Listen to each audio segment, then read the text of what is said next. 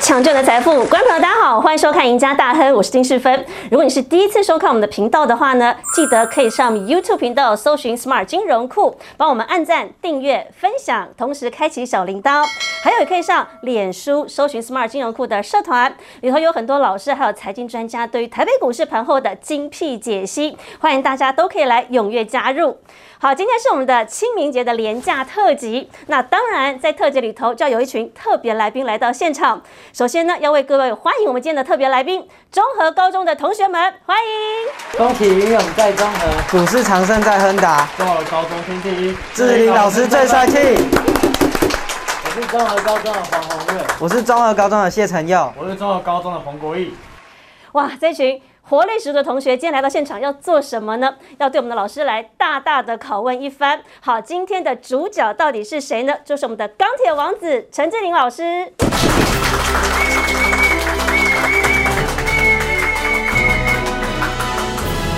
老师，钢铁王子，你今天准备好接招了吗？你不知道我是投顾界的叶问成吗？哎呦，一个可以打十个，我要打十个。哎呦，好，那你可以打十个，那今天只有三个同学，应该没什么问题了。打就补，打就补。OK，好。可是因为我们为什么说老师是钢铁王子？因为最近的钢铁人，你点名出来的真的很厉害。嗯过去啊，大家疯狂去买船产、买航海王，结果呢，最近大盘震荡，很多个股都在震荡，航海王也跌落神坛。哎，反倒真的是钢铁人开始异军突起哦。二三月的涨幅都非常惊人。老师，我们一起来看啊，其实、呃二月份的涨幅其实就表现很不错了。我们点名这几档重要的个股，包括大成钢、允强、张元，加上星光钢，这个涨幅都超过十趴以上。好，那你说中钢、中红、大牛股不得了，也都是六趴以上的涨幅哦。没错丰兴也将近百分之一点五。那进入到三月份呢，其实三月份俄乌战争开打了，大盘在震荡，但三月底以来，我们帮大家统计一下，从三月二十五号到目前为止，进入到四月份哦，你看看还是有好几档个股涨幅都超过十趴以上。对像是允强，像是丰兴，像是中钢、中红，不得了，两档大牛股涨幅都超过十趴，所以。钢铁人在二三元的表现涨幅真的非常的惊人。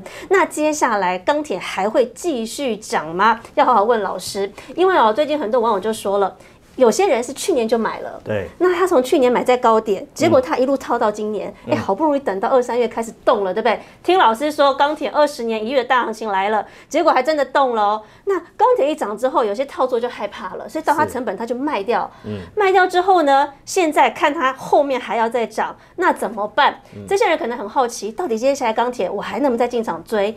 钢铁的利多，接下来看哪些？嗯，这个一定要问钢铁王子嘛，对不对？嗯因为老师要跟大家强调的就是，钢铁要涨，一定是第一个供需一定要非常清楚。对因为你刚刚讲到那个航海王嘛，嗯，如果是看老师的粉丝就会知道，老师对于航海王的看法，它是一个短期的。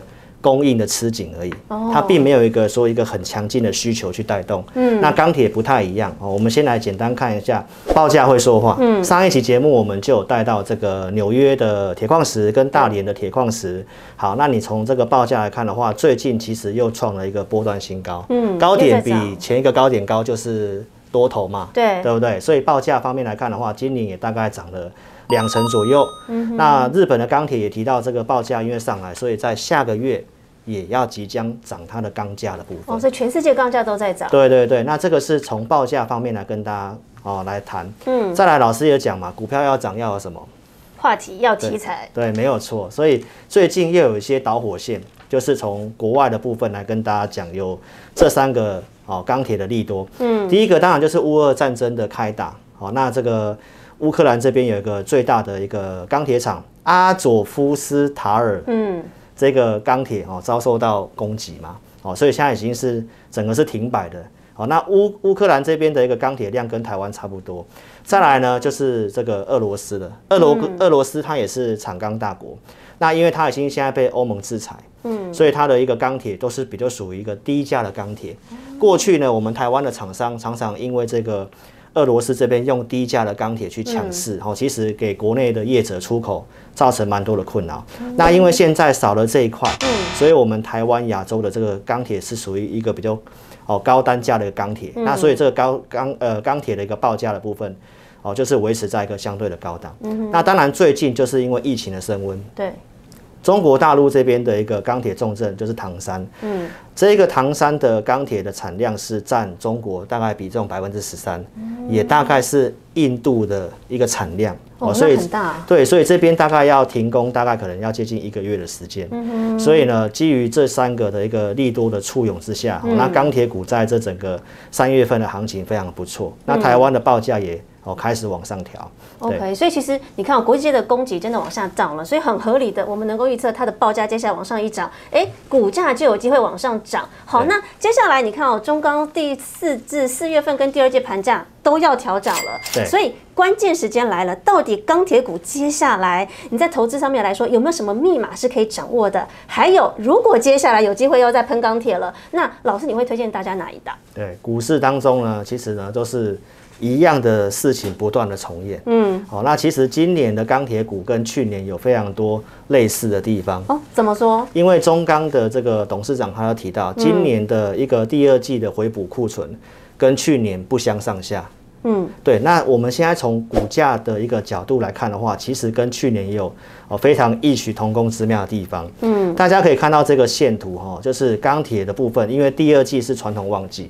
嗯哼，那我们可以看得到说，中间这个框框里面，大家可以看到去年二零二一年的走势。嗯，哦，这个月 K 线呢，从十二月份收一个红 K 棒之后呢，那一月份收黑，对，二三月的一个哦红 K 棒之后呢，四月份我们看到这根中长红，拉出去了。对，那就是四月份刚好是钢铁的传统旺季的开始第二的开始。哦，因为你刚才说第二季嘛，对不对？对我们说第二季是四五六月哦。，对，那我们看到今年既然中钢的董事长这么讲，嗯，那现在的一个环境看起来也有机会复制去年，嗯而且很凑巧，月 K 线几乎一模一样。哦十二月收一个红 K 棒，那一月份一个回撤，那二三月走垫高，嗯，那四月份有没有机会出现这根中长红？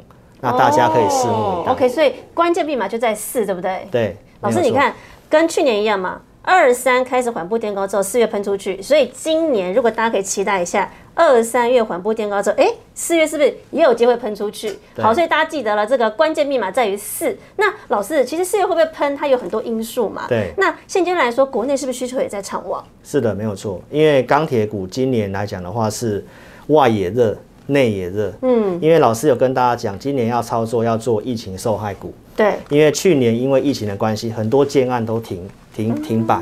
那今年因为台湾推了这个啊三积压许久啊，所以这个三三二九档期推出来的推案量是破了三千四百多亿。哦，等于两年的推案通通挤在今年一起推了。是的，是的，没有错。所以从刚刚讲的这个国外的一个啊利多支撑钢价往上之外，嗯，那国内的一个营造的部分，哦也有让我们的一个钢筋的部分，哦开始这个报价也往上扬。好，举例来说，我们可以看到这个丰兴钢铁的走势。嗯，好，这单股票呢，老师大概在八十块附近。我告诉老师的会员，现在已经来到了最高九十九块钱，已经高了耶。对，已经快要挑战三位数了。嗯哦所以选股的方面，如果说想要操作钢铁股的，一定要找钢铁王子。真的好，所以那老师现在推荐给大家看，就是的确哦，其实二三元股价缓步垫高之后，哎，四月份还有机会往上喷出的这些个股，那当然其实因为很多网友其实他们钢铁也锁定了蛮久的时间了，对网络上很多网友也想要问问我们的钢铁王子，到底现在手上的钢铁股要怎么来选？好，譬如像你看这个菲尼，他以前都做电子股的，我相信很多人都心有戚戚焉呐。对哎，但谁知道船产这两年这么红？好，那今年去买航海，结果亏这么多钱，那怎么办？钢铁股要怎么选？他很想问志玲老师。好，那譬如说像网友这个吴小珍，哎，他差不错哦，他其实去年就有跟上脚步哦，他去年买中红、买四季钢，他可能是买在那个七月啦 最高点，套了一整年，结果好不容易等到这两个月这个钢铁上涨了。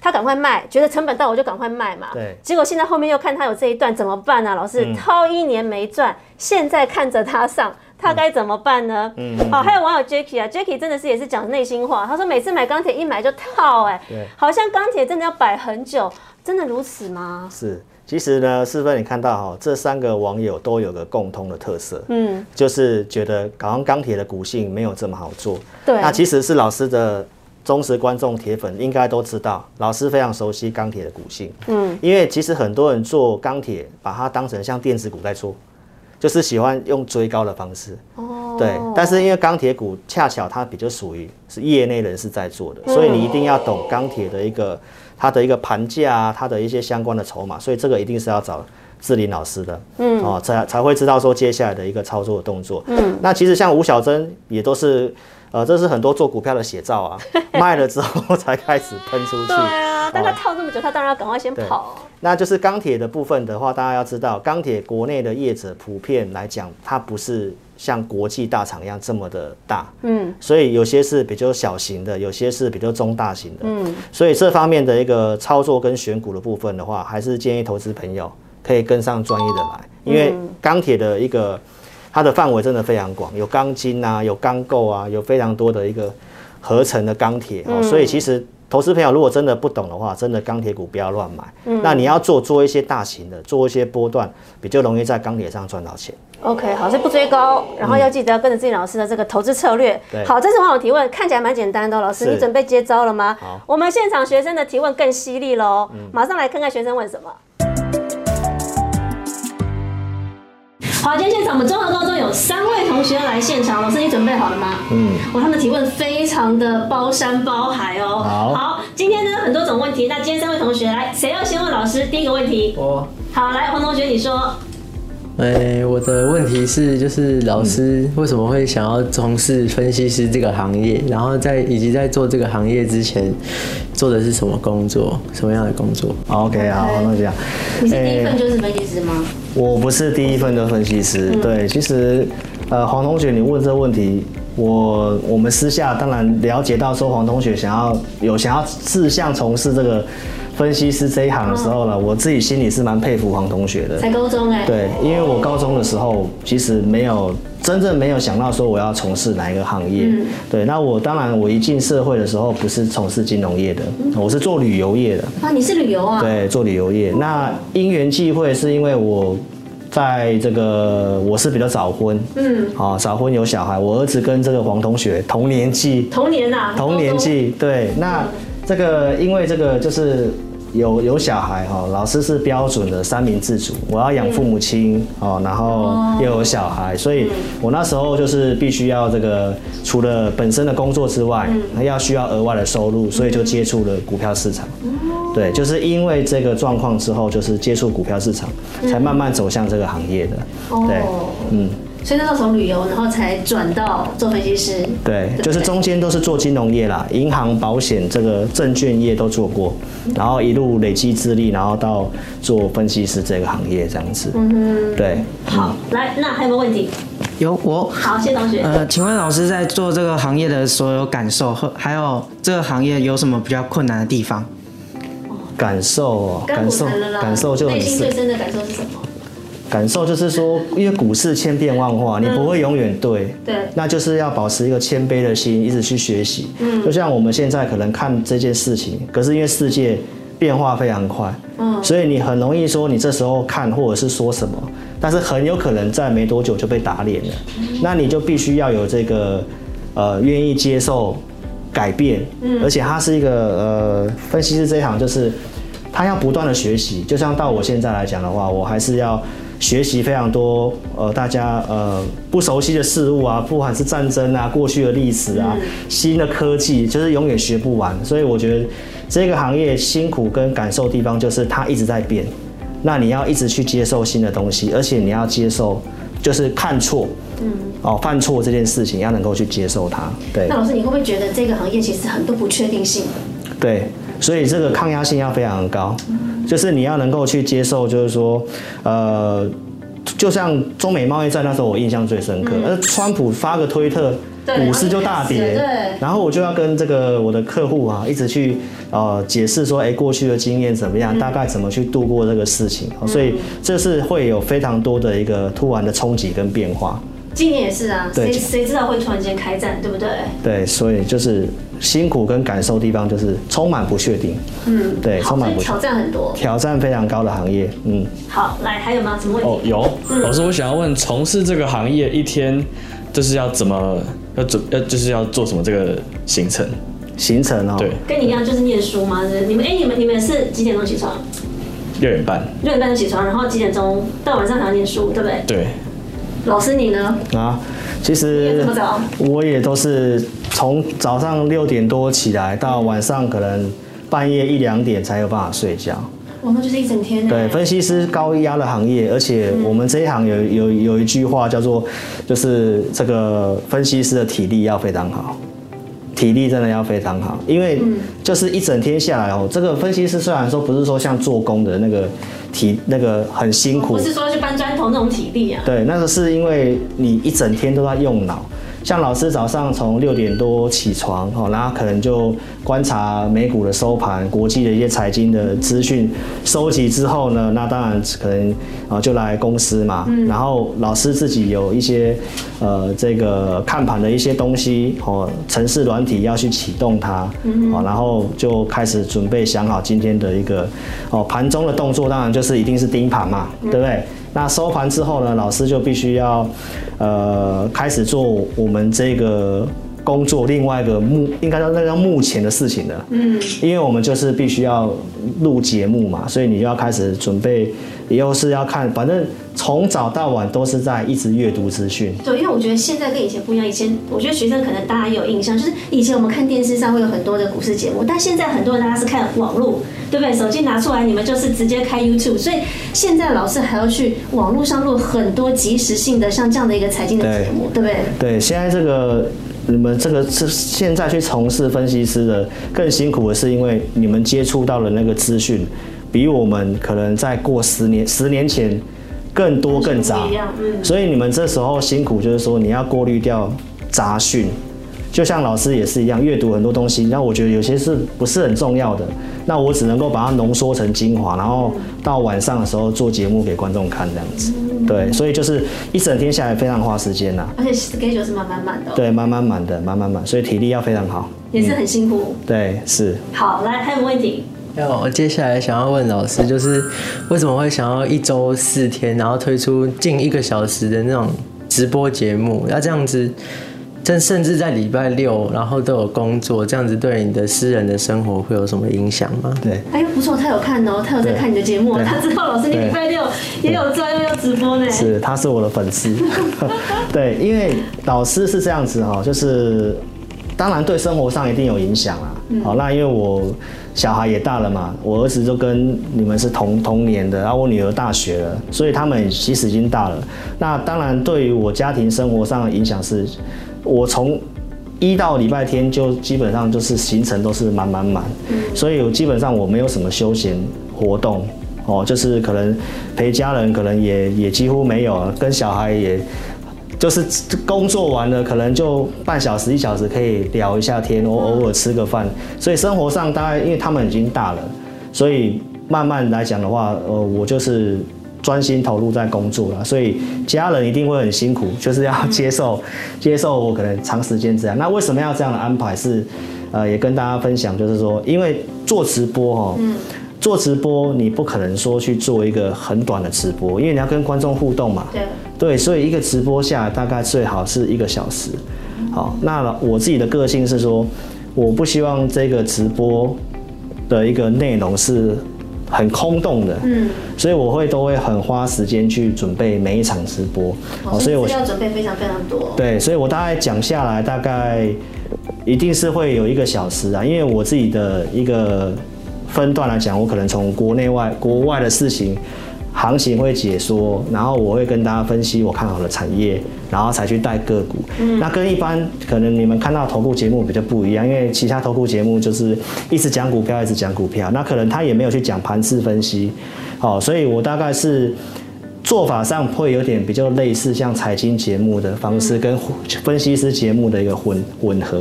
那假日为什么要录呢？就是因为老师发现到周五就没有观众看。哦，大家都去 happy 了。对，周五就是收盘的嘛，大家怎么会想？所以以前我在做节目的时候，发现周五上传的影片看的人很少，那我觉得这样子做是没有效率的，那我干脆就移到假日去。结果我移到周六之后，发现哎，看的人反而是比较多了，哦，比较多的哦，所以我们是为了考虑就是效率方面。是这样所。以其实老师也是很花心思在这个直播节目上的哦。是好，那还有什么问题？我还有一个问题，就是以这个以老师的经验而言，对高中生有什么职业的建议？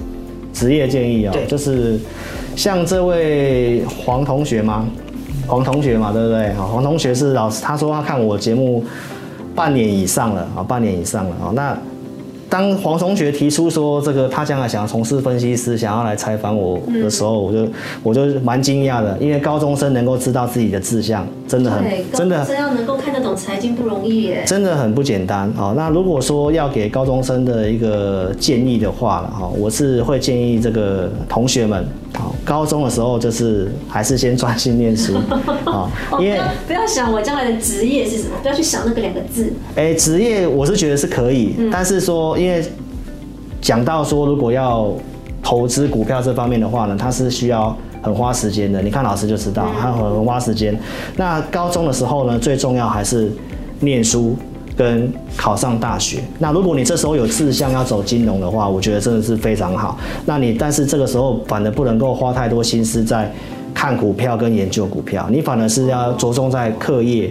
那你只是说你要先定好你的方向，说，哎，假设我真的要从事分析师，要走金融业的话，应该是说，哎，我要先念到一个还不错的金融的大学嘛。先学好你的基本。对对对，先因为这时候你有个阶段性任务，高中就是为了要考大学，所以一定要先想办法让自己考到一所你想要的理想的大学。可以选跟哎投资股票相关的这些金融。是是是，如果你这时候有志向最好了。像老师的儿子到现在还没有志向啊，哦，还还不知道说他要从事做选哪个科哪个类类别的，现在还没有所以。他不想要传。所以我说黄同学很不简单啊，他这时候已经知道他想要走金融了。而且他走高一哦。对，还是高一，对，没错。好，来有没有问题？下一题。呃，有，嗯就是建议高中同学去投资嘛。哦，但是就回到刚刚，就回到刚刚那个问题了哎，。高中还不能买股票吧？对不对？是，好像有新的法规，到明年十八岁就可以了。好，当然你们在高三的时候就有这个机会。那我觉得投资是越早接触越好。你们这时候要接触投资，我觉得可以，但是就是说，以就是回到刚刚那个话题嘛，就是不要影响课业的状况之下，你可以就是说，呃，尝试说先买一些零股，哦，不要一次一张不会影响到生活。的，然后呃买一些零股。那当然，你实际进股市之后，就会有一些不一样的体验啦。台湾股票市场其实跟一般你们看到的书的市场比较不一样，因为书上都告诉你要长期投资嘛。那台股因为都电子科技，这个日新月异，变化很快。所以，如果说以长期投资，台湾是比较适合传产类、金融类比较适合长期投资。嗯，那电子股大概除了台积电以外，其他那个什么供应链变化的很快，那个是要很愿意花时间的。所以台股要再从要赚钱的话呢，是必须要愿意花时间的。那我觉得高中生可以，呃，可以接触投资没有问题，但是一定不要本末倒置。嗯，就是不要因为这样去这个荒废了学业。嗯，就是念书还是最重要，不要把投资股票的比重对。拉到比念书还要高。对，接触投资绝对是越早越好，但是这时候你们阶段性的任务就是一定要想办法考到一所好的大学。嗯，好，这是老师的肺腑之言。对。好，今天非常谢谢我们综合高中的同学们一起加入我们的这个特别节目。当然，今天他们跟老师也学到了很多这个内心的甘苦谈，同时应该也学到很多老师的宝贵经验了。你看，我们今天还有同学未来就想做分析师哦，那老师当然也把他这一路以来的经验跟大家好好分享。好，那如果大家对这个钢铁股还有更多的兴趣的话，也不要忘记哦，要锁定陈志颖老师每个礼拜二、三、四、六晚上八点半直播的《前进大趋势》，里头会有很多关于钢铁股还有台北股市的盘后分析。那也不要忘记了，每个礼拜一到每个礼拜四下午的五点半准时收看我们的赢家大亨。我们下次见，拜拜。拜拜，祝您大赚。